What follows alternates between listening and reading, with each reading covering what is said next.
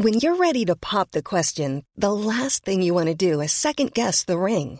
At Bluenile.com, you can design a one of a kind ring with the ease and convenience of shopping online. Choose your diamond and setting. When you find the one, you'll get it delivered right to your door. Go to Bluenile.com and use promo code LISTEN to get $50 off your purchase of $500 or more. That's code LISTEN at Bluenile.com for $50 off your purchase. Bluenile.com code LISTEN.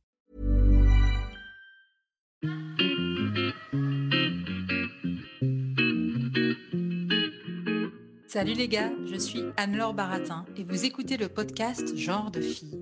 Chaque semaine, je reçois une fille unique en son genre pour parler sans tabou de mission de vie, de galère, de déclic ou non, de féminin, de maternité ou pas, tout ça, tout ça. Par leur parcours, leur engagement et leur choix de vie, elles m'ont bluffé et j'ai à cœur de vous les faire découvrir. Je sais qu'elles vous inspireront. J'espère maintenant que leur parole vous permettra d'avancer, de choisir, de décider. Et maintenant, place à l'épisode du jour. Bonne écoute cet épisode a été rendu possible grâce à Baratin, etc. Baratin, etc., c'est mon agence de création édito qui donne de la voix aux femmes.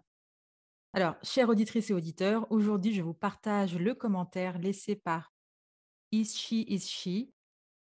Toutes les femmes auraient des mots, des pensées, du vécu, des secrets, des projets à te dire. Heureuse d'avoir découvert ton podcast. Merci pour le sujet PMA. Trois petits points. Merci beaucoup à cette personne pour son commentaire qui est fort et qui me touche énormément. Merci. Et vous aussi, ceux ou celles qui n'avaient pas encore laissé de commentaire, s'il vous plaît, faites-le sur Apple Podcast, sur Spotify. Vous pouvez laisser une note, un commentaire. Honnêtement, ça aide beaucoup. Et aussi, vous pouvez vous abonner au podcast euh, pour avoir des mises à jour euh, régulières sur Genre de Filles. Alors aujourd'hui, au micro de Genre de Fille, je reçois Andrea Bescon. Alors Andrea, c'est une des personnes que j'ai mis le plus de temps à contacter pour lui proposer de passer dans le podcast. Je pensais qu'elle dirait non, alors qu'elle était trop occupée. Bref, en fait, je me suis trouvé toutes les excuses qu'on se trouve quand on est impressionné face à quelqu'un. Hein, parce que oui, Andrea, elle m'impressionne. Depuis que j'ai vu son film Les Chatouilles, qui m'a bouleversée, depuis que je suis son engagement pour les enfants victimes des pédocriminels, je suis impressionnée et admirative. Quelle force, quelle pulsion de vie on ressent rien qu'en la suivant sur Insta. Et puis elle a sorti des livres pour justement savoir parler aux enfants de ce sujet encore tabou.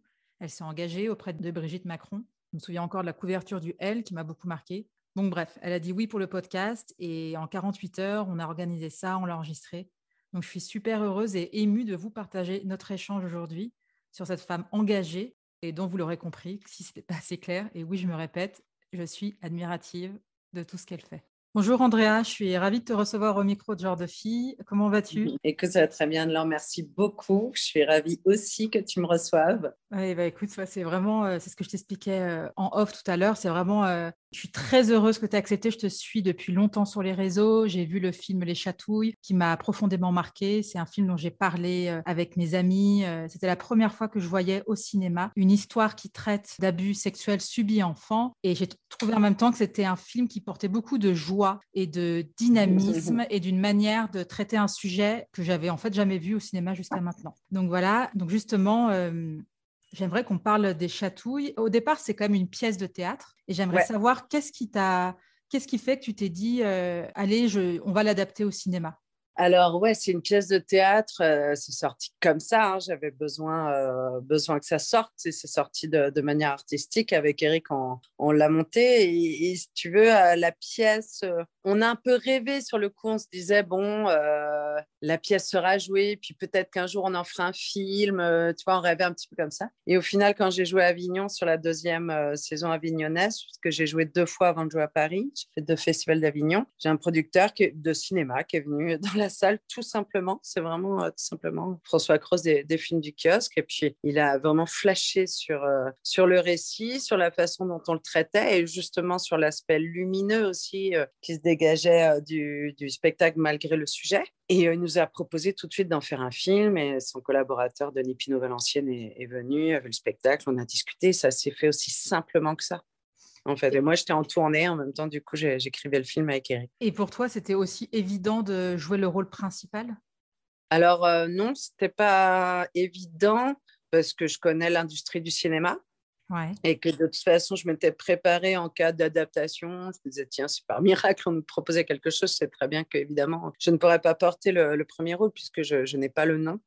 Euh, j'ai pas, pas la tête d'affiche quoi. Et donc ils ont procédé tout à fait autrement, c'est-à-dire que pour eux c'était évident que je devais euh, interpréter Odette, c'était hors de question que ce soit quelqu'un d'autre. Et par contre, ils m'ont dit bah, dans ce cas-là, on va vraiment renforcer le casting autour de toi. Et puis, euh, puis on a eu la chance qu'on ait des acteurs et actrices comme, comme Karine Viard ou Clovis Cornillac ou Pierre Deladonchamp qui ont répondu présent à fond, Carole Franck, tout ça. Donc j'étais bien entourée quoi. Donc même si j'étais tout à fait inconnue, ben, bah, pour eux il n'y avait pas photo, il fallait que j'interprète ce rôle évident. Et le film a eu un énorme succès, mais vous avez même été sélectionné euh, pour une, une catégorie à Cannes, non? Ouais, en 2018. Et euh, c'était assez merveilleux puisque euh, tu te dis, tiens, la première fois que le public va voir euh, ton film, c'est dans cette immense salle au Festival de Cannes. tu as 1200 personnes. la projection, c'était assez fou. C'est notre premier film. Et qui plus est, un film qui retrace quand même une large partie de mon enfance et de ma vie. Donc, forcément, c'était extrêmement émouvant, quoi. C'est une aventure tout à fait particulière, euh, le film euh, Les Chatouilles. Et aujourd'hui, est-ce qu'on t'en parle encore? Enfin, moi, là, je viens de t'en parler forcément, mais est-ce que tu as des personnes euh, que tu es marquées par le fait que tu aies encore beaucoup de gens qui t'en parlent?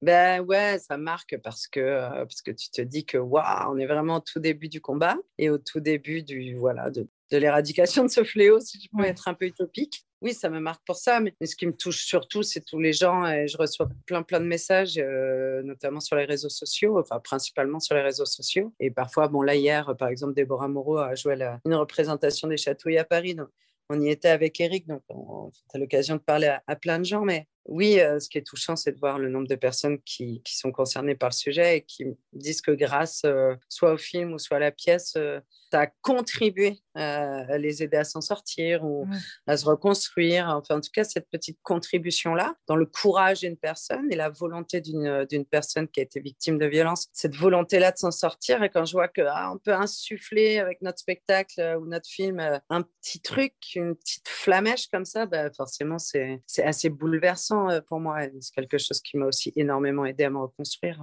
au final.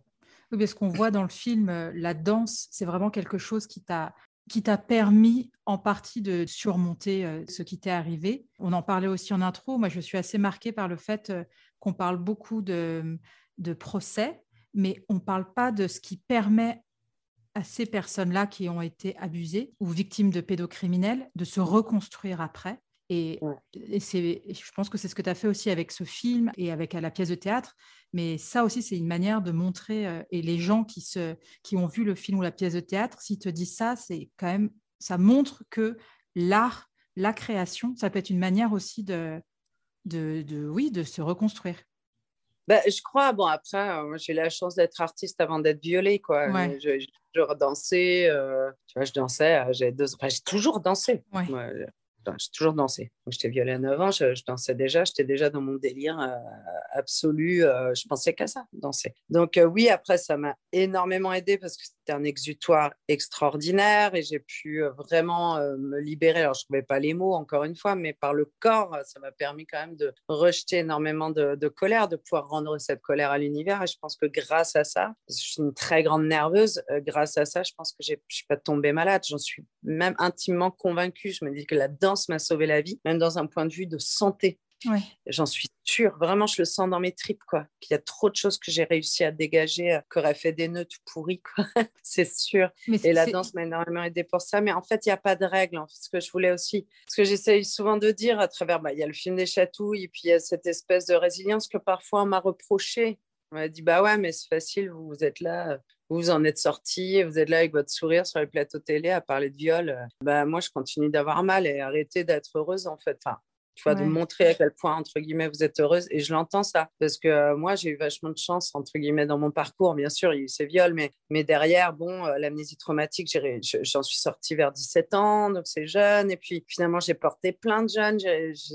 J'ai trouvé la force de porter plainte parce qu'il y a ces petites filles. Bon. Et puis finalement aussi, euh, il y a eu plusieurs victimes. Donc ce mec-là est quand même parti en prison. Et ben mine de rien, euh, oui, c'est pas une reconstruction. Euh, la justice, en vrai, c'est pas ça qui définit que tu vas t'en sortir dans la vie. Mais quand même, c'est une, ça peut être une étape vachement importante dans, dans le chemin de vie. Et bon, moi sur le coup, ça ne m'a pas forcément aidé, vraiment. Mais plus tard, là, a posteriori, je vois bien quand même que c'est important d'être reconnu par la justice et de pouvoir contribuer aussi à protéger des gens.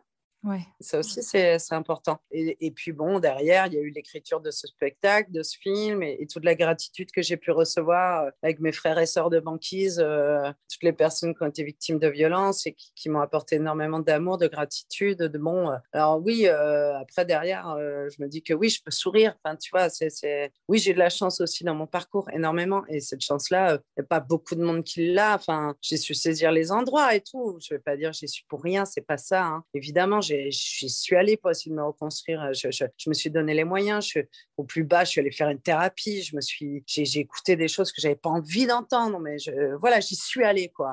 Mais, euh, mais bon, j'ai aussi un peu de chance et des belles rencontres, des belles rencontres. Donc, euh, tout le monde n'est pas obligé d'avoir ce chemin-là. Et donc, les injonctions à la résilience, c'est un peu chiant aussi de dire bon, bah, euh, ouais, si tu as une passion, et puis si tu rencontres l'amour, et puis si tu te bouges un peu le cul, bah, tu devrais t'en sortir. Bah, non, en fait, c'est beaucoup plus difficile que ça. Donc, oui, l'art, ça aide. La passion, en règle générale, ça aide. Je pense que ça aide pour tout trauma, en fait, hein, de toute façon. Et, et le fait aussi d'avoir un endroit exutoire, quoi, pour défaire un peu les nœuds en attendant de, de, tout comprendre, de savoir clairement d'où ça vient, d'où vient le mal-être, le trauma et tout, etc., de tout décortiquer. Bah, c'est sûr que d'avoir une passion, un endroit où tu peux euh, jeter ton malheur, ton chagrin, ta colère, bah, oui, oui, c'est c'est relativement, euh, c'est pas fondamental, mais ça fait gagner beaucoup de temps, je crois. J'aimerais rebondir sur ce que tu as dit sur les séquelles physiques, que tu disais sur le fait que tu ne sois pas tombé malade que tu n'avais ah pas. Et voilà.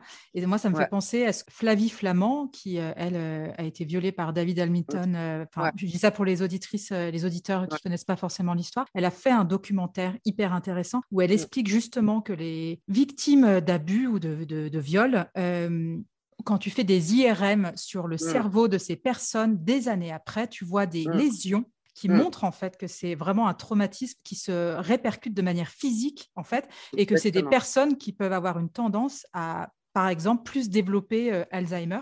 Exactement. Euh, ça aussi, je pense que c'est vraiment, euh, c'est pour ça que ça m'a fait penser à ce que tu m'avais dit. C'est quelque chose qui m'avait beaucoup marqué dans le documentaire de Flavie Flamand. D'ailleurs, Flavie Flamand, tu la cites dans le livre que tu as écrit pour les enfants, mais on en reparlera après du livre pour les enfants. Alors, j'aimerais aussi qu'on parle. donc là, j'ai vu que les chatouilles étaient revenu au théâtre, mais cette fois, c'est Déborah Moreau qui interprète le rôle d'Odette. Et moi, j'aimerais savoir comment tu as choisi Déborah et est-ce que tu t'es identifiée à elle euh, tu vois, comment tu choisis en fait cette actrice alors que jusqu'à maintenant, c'est tout temps, c'est, ça a toujours été toi qui as porté le rôle d'Odette? Ben, de toute façon, on a toujours su avec Eric Métayer d'abord parce que quand le spectacle a été vraiment mis en lumière, un peu, même médiatiquement et tout, euh, j'avais déjà beaucoup joué, moi. j'avais beaucoup joué, j'avais beaucoup joué euh, un peu galéré, mais euh, beaucoup joué. Et je j'étais à crever, quoi, tu vois, déjà. Ouais. Et je me disais, maintenant, le spectacle a une vraie vie devant lui, mais moi, je j'ai besoin de changer de voix. J'ai besoin, en tout cas, là, de faire autre chose. Alors, de militer, tout ça, on y reviendra. Mais, mais, mais en tout cas, de plus jouer les chatouilles sur scène. Et puis aussi, mes enfants étaient petits. J'avais énormément baroudé, j'ai beaucoup tourné. J'avais envie d'être à la maison aussi le soir avec mes petits. Mmh. Et donc, euh, la question, enfin, le truc s'est posé que de toute façon, euh, ça a toujours été clair pour Eric Métayer et moi que ce spectacle, c'est un spectacle, ce n'est pas qu'un témoignage. Oui, on parle d'un témoignage, mais c'est une œuvre artistique et toute œuvre artistique peut être interprétée par un artiste. Euh, enfin voilà, en tout cas, euh, du le spectacle vivant. Donc, on n'a jamais eu de doute sur le fait qu'il pouvait être repris le spectacle. Les gens nous disaient non, non, non, mais nous on disait si, si, un jour il sera repris. Enfin voilà, ça a toujours été évident. Après, Déborah, c'est une jolie histoire parce que c'est quelqu'un que j'avais rencontré euh, lors d'un stage de danse. Je tenais un stage de danse à Angoulême. J'avais 25 ans, elle en avait 17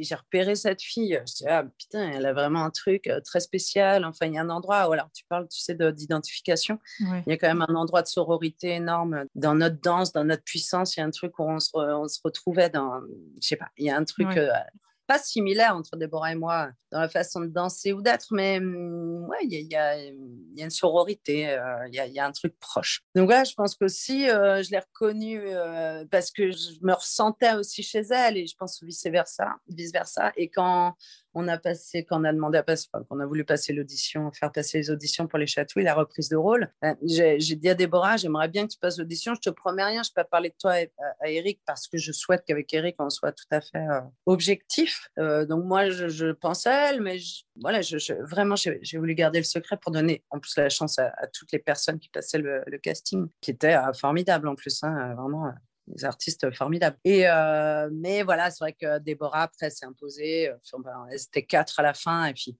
ouais, il y avait un truc euh, assez évident pour Déborah. Quoi. Ouais, ouais, donc c'est allé tout seul. Et puis après, elle a bossé parce qu'elle venait vraiment essentiellement de la danse. Elle n'avait jamais joué au théâtre encore.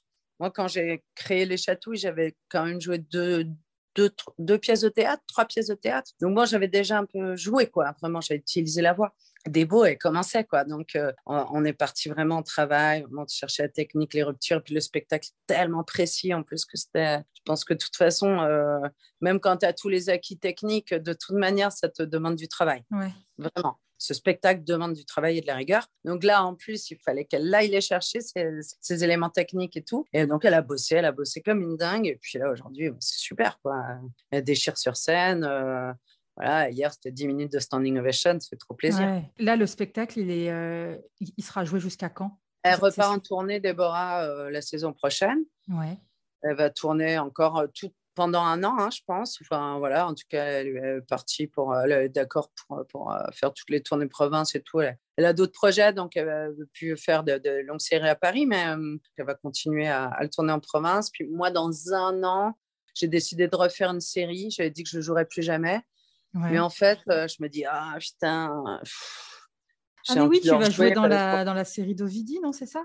Ah oui, je jouais dans la série d'Ovidi. Bah, j'ai joué dans la série d'Ovidi et elle va être diffusée là, à partir du 6 juin. Génial. Sur le canal, ouais, je suis super contente. Puis en plus, c'est un, un contre-emploi génial parce que Ovidi m'a appelé pour que je joue la, la productrice de l'industrie pornographique. Donc, je, je, produis des films pornographiques et j'exploite de, très jeunes hommes. Euh, c'est assez rigolo comme. Euh, et donc, à côté de ton engagement, justement, j'aimerais bien qu'on parle du fait que. Est-ce que toi, tu t'estimes militante?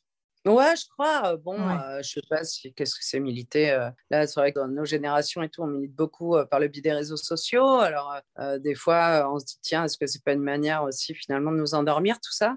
Bon, après, on a vu que quand même MeToo, hashtag MeToo a changé le monde. Enfin, ça, je veux dire, les réseaux sociaux, je pense, ont connu leur, leur magnificence et ce pourquoi ça a été existé euh, lors, euh, lors de pourquoi ça, a été créé euh, lors de MeToo. Enfin, je crois que c'est vraiment l'apothéose du, réseau social et, c'était assez formidable. maintenant, oui, militer dans le sens où on va, nombreux d'ailleurs, on est toute une chaîne, là, le mouvement Sauvons les enfants, par exemple, on, on communique énormément avec plein, plein de, d'activistes, enfin, de personnes qui sont actives dans la protection de l'enfance. Militer, je ne sais pas, en tout cas, on pointe les défaillances, ça c'est certain. Pointe les défaillances, pointe les problèmes, quand il y a des, des, des personnes qui réitèrent, quand on voit qu'il y a des féminicides de, de, dont les auteurs ont été, euh, été connus euh, par, par la justice pour des faits de violence, que euh, les, rien n'a été respecté, que bon, oui, c'est compliqué, ou quand il y a toujours des classements sans suite malgré les preuves, enfin tout ça, c'est donc évidemment on pointe ça, après je ne sais pas si ça veut dire militer, mais mais en tout cas, on en parle. Hein. Mais on sent que la protection de, des enfants, la protection de l'enfance, c'est vraiment quelque chose qui t'anime. En tout cas, moi, je le ressens comme ça. Euh, tu sens que c'est ton, c'est ton combat, c'est, ta mission de vie. J'ai vraiment l'impression que tu es habité par ça. C'est vraiment plus ouais, ce, ce, ce, fait de protection de l'enfance. J'ai le souvenir euh, d'une où tu étais en couverture du L avec Brigitte Macron. Euh, je, crois que c'était une très belle couverture où on sent que voilà, tu, tu veux tout faire pour faire avancer la cause. Qu'est-ce qui manque à nos institutions aujourd'hui pour que nos enfants soient mieux protégés? Bah, Une vraie volonté, il faut ouvrir le portefeuille, euh, c'est sûr. Il faut ouvrir le portefeuille, puis après, il faut rentrer dans les familles. C'est ça qu'en France, on a du mal à faire. Hein. Déjà, on n'arrive pas euh, quand euh, les enfants sont placés à l'ASE, qui pourraient être adoptables, hein, ces enfants, et quand des parents tout à fait inaptes. Enfin, c'est pas du tout de leur faute. Hein. Des fois, c'est mmh. tout à fait, tout à fait psychiatrique. Hein. Euh, qu'on sait très bien euh, qu'il y a une mère défaillante, tout à fait euh, schizophrène, et qu'on maintient le lien parental alors que le gosse, du coup, va être placé de foyer en foyer, de, famille d'accueil en famille d'accueil pour finalement être le médicament de sa mère. il y a un problème en France de ce point de vue-là. il y a un problème avec le lien parental, c'est le lien du sang coûte que coûte. Donc, un enfant va parler d'inceste, il va, il va révéler des faits d'inceste en accusant son père. ben non, en France, le premier réflexe, ça va être dire, ça va dire ouais, non, mais bon, la mère, est-ce qu'elle lui fait pas rentrer des trucs bizarres dans la tête? Enfin, c'est la famille avant tout, quoi. C'est que ça constamment. Et donc, euh, rentrer, si tu veux, euh, parler d'inceste à l'école, faire rentrer ça au programme, euh, disant voilà, les parties intimes, blablabla, et puis la pédocriminalité, l'inceste, c'est ça. Et puis, donc, papa et maman n'ont pas le droit de te toucher, ni l'oncle, ni, ni papy, ni les copains, ni bon, voilà. c'est rentrer dans l'intimité des gens. vraiment, l'institution n'a pas envie de ça, quoi. Et encore une fois, après, c'est aussi beaucoup d'argent. Pourtant, il y a de l'argent, il, y a des budgets qui sont dégagés, mais, pour des assos et tout. Alors, ça donne bonne conscience, j'ai l'impression, en, faisant bosser des, associations qui font un super boulot sur le terrain, hein, il n'y a rien à dire. Mais, euh, mais voilà, des associations pour pas faire trop de vagues euh, sur, euh, sur la volonté législative parce que bah, touchent aussi beaucoup de subventions et que quelque part c'est aussi une façon d'exercer et de combattre hein, aussi. Hein, mmh. c'est aussi des fonctions, enfin des, des, des, actions parfaitement légitimes et efficaces, mais qui sont, qui sont insuffisantes par rapport aux besoins, quoi. C'est-à-dire que de temps en temps, faire, enfin, que, ce soit la volonté euh, d'un proviseur ou d'un directeur, euh, directrice d'école, euh, d'une proviseure de, collège, de faire venir une asso pour, pour une sensibilisation, c'est un problème. Ça devrait être vraiment automatique. Et on voit bien, d'ailleurs, nous toutes, le collectif Nous Toutes avait mené une enquête sur l'éducation sexuelle. Bon, tu vois, c'est, on n'y est pas, quoi, du tout, du tout, du tout.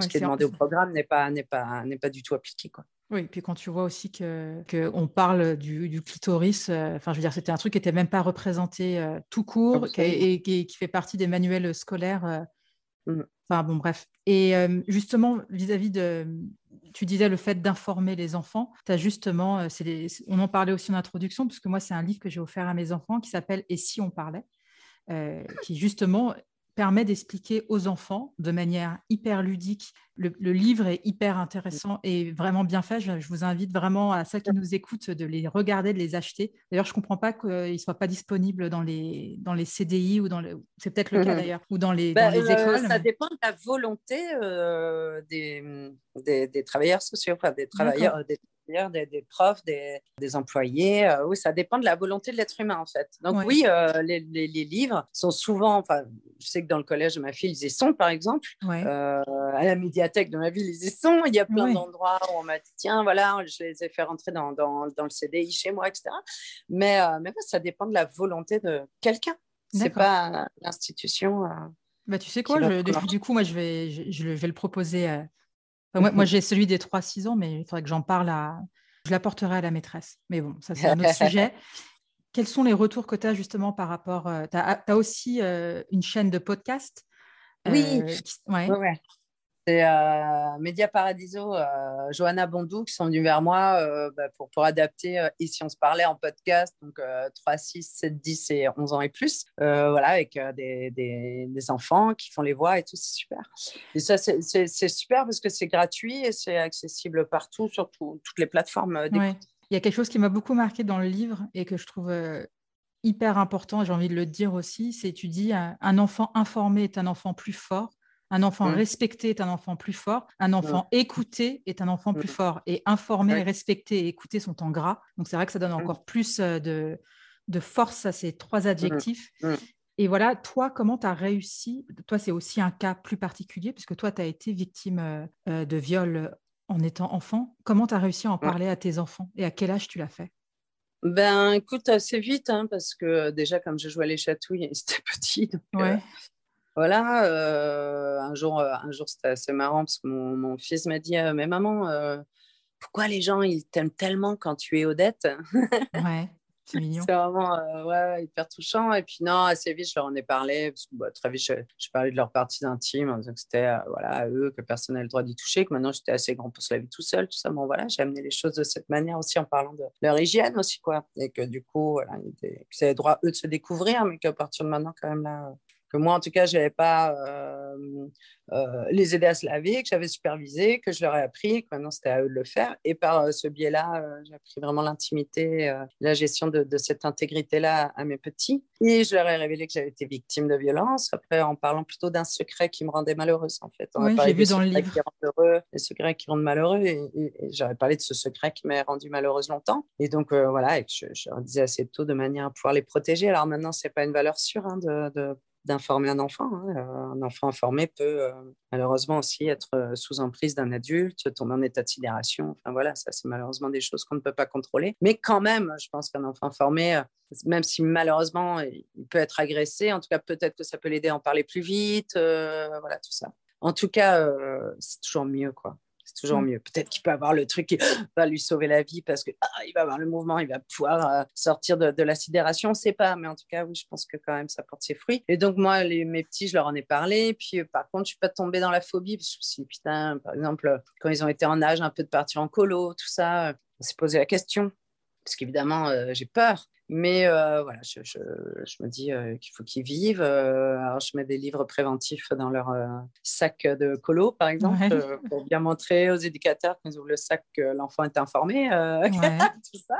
Bon, c'est petit signe. Puis ça permet aussi aux, aux, petits de, de de partager le livre dans la chambre et tout, et de pouvoir en parler. Ça, c'est intéressant parce que ça, vraiment, ça s'est vraiment passé à chaque fois qu'ils sont partis avec. Euh, avant ça, c'était Kiko et la main, d'ailleurs, avant que j'écrive euh, Et si on se parlait. Et Kiko et la main sur le site du Conseil de l'Europe, qui est vachement bien, mais qui est vraiment pour les petits petits. Euh, voilà, qui apprend l'intégrité aussi, l'intimité, etc. C'est vachement bien foutu. Et ben, je conseille aussi le, le, le, livre de, de Mélane. le loup. Le loup, ouais, ouais. formidable. Euh, pour parler de l'inceste, qui est vraiment euh, très très bien fait, très doux, très beau. Et euh, en même temps, qui va droit, droit au sujet. Il y a Tido dit aussi, qui est une BD aussi pour les, pour les ados, qui est de Sam Boy, qui est, extraordinaire. Bon, il y a plein de, il y a, il y a Clémentine Dupont-Avis et Rada Atem qu'on crée aussi euh, des, livres formidables comme le, sexe et l'amour dans la vraie vie pour les ados. Euh, il y a récemment, enfin, il y a plein de livres en fait. Euh, il y a, tellement, de livres préventifs et tout dont on peut se servir. Mais donc voilà, oui, je parlais tout ça, je, je me suis très éloignée de, de, question. Mais j'en ai parlé à, mes enfants assez naturellement et puis on parle pas mal de ça quand même à la maison, même s'il a fallu, il faut faire attention, mais. Ouais. Et justement, le fait que tu sois euh, aussi impliqué dans ce combat pour les enfants, avec tes projets, euh, avec ton métier en fait, enfin avec, mais même aussi tes projets euh, à côté, et du fait aussi que tu sois maman de deux enfants, est-ce que tu arrives à couper et à profiter tout le temps du moment présent avec tes enfants? C'est deux choses que tu arrives bien J'y travaille en fait. Euh, des fois, euh, ça peut me submerger des, des, des, périodes plus compliquées que d'autres. Tu vois, par exemple, euh, quand ils ont voté la loi Billon, etc. Bon, là, j'avais la tête dans le guidon, ça, je pensais qu'à ça. Je me disais, mais c'est pas possible qu'ils votent une loi qui soit, qui soit aussi défaillante par rapport aux besoins. Et Donc, bon, à des moments comme ça, il y a des périodes, ça peut être compliqué. Où je vais être sur mon portable, ça de faire des posts, discuter avec les personnes qui militent, etc. Mais maintenant, je m'oblige. Hein, il y a des moments, euh, je m'oblige, je, je, coupe, euh, je pose le portable, j'ai terminé. D'accord. Euh, voilà, donc je m'oblige et puis bon, je lâche et ça va. Et puis bon, j'ai la chance d'avoir d'être heureuse en famille. Enfin, on s'éclate tous les quatre, on s'entend vachement bien, on rigole beaucoup. Donc, donc j'arrive à, à, décrocher. Et puis Eric a cette, aussi cette faculté-là magnifique de, d'être un être extrêmement euh, positif, euh, hilarant. Euh, donc, on se marre beaucoup à la maison. Ça me permet, ouais, j'ai des vrais, des vrais moments de respiration. Alors, je précise, Eric, c'est Eric Métayer, ah c'est ton compagnon, c'était aussi le metteur en scène. Enfin, c'est lui qui t'a encouragé. c'est mon binôme artistique, c'est le père de mes enfants. Voilà. C'est mon mec, mon meilleur ami, mon amant. Enfin, voilà, ça va quoi. Et on va passer, c'est des petites questions de la fin, mais est-ce que tu te sens aligné? Écoute, euh, oui, aujourd'hui, je crois que oui. Après, euh, il y a plein de périodes euh, de ma vie où j'ai dit que oui, je me sentais alignée, puis a posteriori, je me dis ah là là, là pas du tout. Ouais. Donc là, oui, et ben pourtant, je vais te dire oui, je crois. Je, je me sens bien aujourd'hui, je me sens bien dans toute cette fonction-là. En tout cas, cette, tu parlais d'engagement tout à l'heure et tout, bah, tout ça est un choix hein, quand même. Et j'ai fait le mm. choix, moi, de, aussi d'exister euh, pour moi aussi à travers ça, d'avoir me dire que voilà, je, je, quitterai cette planète et que bah, j'aurais contribué un petit peu. Et ça, ça me, ça me rend bien dans, dans mes pompes. ouais, je suis alignée dans le sens où je vois des gens s'en sortir. Ça, ça, ça, me touche beaucoup aussi. Voir des gens, tu vois, toutes, les, toutes ces femmes quand tu es victime de PPDA, quand je les vois se lever après cette horrible plainte qu'il a déposée pour et que, que, je les vois toutes sur le plateau de Mediapart prendre, prendre cette parole haut et fort, bah, tu vois, je me dis que je le disais avec Stéphanie Kayat hier, euh, qui était une des victimes de PPDA justement, euh, qu'on est fiers aussi d'appartenir à cette famille-là. Aujourd'hui, cette famille en colère, cette famille qui ne cessera jamais désormais de, de clamer la vérité et, euh, et, surtout de ne plus se laisser faire par la stratégie des agresseurs qui est constante, hein, mentir, mentir, mentir. Ils ne font que ça, ils, ils ne font que ça. Ils ne savent faire que ça, ils mentiront jusqu'à la mort. Voilà, donc ça, il faut malheureusement l'accepter. Ils ne, sont des gens qui n'avouent pas. Ou alors, ils vont avouer parce qu'ils sont forcés euh, en détention provisoire. Hein, et puis, ah, ils reviennent sur, leur, euh, sur leurs aveux, sur les conseils des avocats. Et puis, euh, et puis derrière, c'est fini. Donc, ils craquent jamais, ces, ces personnes-là. C'est leur stratégie. C'est leur stratégie. Quand tu vois que PPDA avait encouragé Tristan Bannon justement à, porter plainte en disant Mais attends, c'est ah. pas possible euh, un, mec comme ça qui se présente, euh, qui va devenir président de la République, euh, et il ne peut pas avoir fait ça, enfin, en gros, porte plainte, tu te dis qu'effectivement, ils sont dans une espèce de déni assez hallucinant. Mais, mais ouais, non, puis d'impunité, je pense que ça tombera jamais sur eux. De toute façon, que de toute façon, ce qu'ils font n'est pas si grave parce qu'ils sont tellement séduisants et tellement géniaux. Tellement puissants. Hein, voilà, donc en fait, pense pas un instant que euh, d'arriver derrière une femme, lui soulever la jupe, lui enlever la culotte et la pénétrer violemment est un viol. Euh, ou, euh, ou, obliger une très jeune adulte en situation d'anorexie à faire une fellation. Donc, ça ne pose pas de problème. Il est tellement génial. il demande que ça. Donc, bah là, il retombe un peu sur terre. Hein, Oui, même si je trouve que ça arrive assez tard, mais ah bah oui, trop tard, c'est toujours mmh. trop tard. Comme je disais hier au débat euh, à l'issue du, spectacle, je disais, vous savez, il n'y a pas, de toute façon, euh, c'est pas l'État hein, qui va nous aider à protéger nos gosses, on l'a très bien compris. Maintenant, il faut qu'on protège nous, qu'on discute, qu'on parle de tout ça. Il faut déverrouiller, déverrouiller. Alors, la libération de la parole à bon dos, maintenant, il va falloir déverrouiller l'écoute et l'action. Euh, mais c'est surtout qu'il va falloir arrêter de fermer les yeux. Mmh. cette complicité passive, on n'en peut plus parce qu'à chaque fois que quelqu'un dénonce un agresseur, bah, tu te rends compte que c'était un secret de polichinelle. Tout le monde savait. Moi, quand j'ai parlé de l'agresseur, euh, c'est pas des conneries. Hein, euh, dans, dans, le spectacle, on se marre sur le policier euh, qui est hyper heureux parce qu'enfin il y a pénétration et que voilà, et le mec est connu pour ce genre de fait, blablabla. Quoi. Ils mmh. sont connus. tout le monde le sait, tout le temps. Tout le temps. Le PDA, tout le monde le sait. Hulot, tout le monde le sait. Ils savent tous. Mmh. Damien Abad, euh, hein, malgré euh, la présomption d'innocence, bon, on a quand même deux témoignages euh, très forts, hein, de présomption de, de, de, drogue et tout, quand même. voilà, cette emprise de drogue, etc. Tu as quand même tout le parti LR qui plaisantait sur le cas d'Amien Abad hein, en, en, limitant, en train d'essayer de serrer les femmes. On a quand même Aurélien Pradier qui l'avait bloqué un jour dans les couloirs de l'Assemblée en disant bon, t'arrêtes tes comportements comme ça avec, euh, avec les femmes, c'est pas possible de se comporter comme ça. Mais euh, non, le mec est, ministre et puis on va dire non, la justice fera son travail. Mais non, déjà classe euh, les plaintes à 70% déjà. sans suite, on sait très bien que ça mènera à rien. Mm. Ces plaintes, on le sait évidemment. c'est très bien qu'il va être, que ça va être classé sans suite comme tous les agresseurs. C'est évident, mais, mais tout le monde le sait tout, le monde sait tout. Et puis à chaque fois, euh, ça tombe des nues, genre, ah oui, l'Inquisition. Et puis euh, et on, renverse, le prisme. mais il faut changer de prisme. Quand on dit, ah oui, mais dans ce cas-là, tout le monde peut porter plainte. Mais oui, non, mais c'est pas le cas. Tout le monde peut accuser tout le monde. Oui, non, mais d'accord, mais c'est pas le cas, on est d'accord. Parce que y a, dans ce cas-là, il y a quand même des mecs de puissance, mais hyper puissants, partout, là, à la télé, au cinéma et tout, qui seraient accusés. Pourquoi c'est pas mhm. le cas? Pourquoi c'est pas le cas? Parce que ces mecs-là n'ont rien fait et qui n'ont jamais rien fait et que donc ils seront jamais accusés. Mhm. Alors, je ne sais pas si tu connais Annie Cogent, elle est journaliste au Monde, elle fait des portraits de femmes et elle pose cette question, enfin, elle demande, elle dit à ses invités de compléter Je ne serais pas arrivée là si. Alors, à ton tour de compléter cette phrase. Waouh Si, si je n'avais pas connu autant d'amour. D'accord. Qu'est-ce que tu dirais à la Andrea d'il y a dix ans? Accroche-toi, accroche-toi, ma chérie, accroche-toi. C'est sur, le, sur le bon chemin, accroche-toi. Et est-ce qu'il y a une femme que tu aimerais entendre au micro de genre de fille? Ouais, on a plein. Euh, allez, Sabrina Van Tassel, direct. D'accord. Sabrina Van Tassel, réalisatrice du documentaire extraordinaire sur Melissa Lucio. Euh, elle a sauvé la vie d'une femme, euh, Sabrina Van Tassel. C'est une grande dame. Une grande dame. Et quel genre de fille es-tu? C'est la question de la fin. Oh Spontanée Oui. Je confirme. Merci beaucoup, Andrea, pour cette, cet échange. Merci du fond du cœur pour tout ce que tu fais, pour tes livres, pour ton film qui m'a bouleversée et que, et que j'invite vraiment tout le monde à voir si ce n'est pas déjà fait. Et j'ai hâte d'aller au théâtre pour découvrir Déborah Moreau.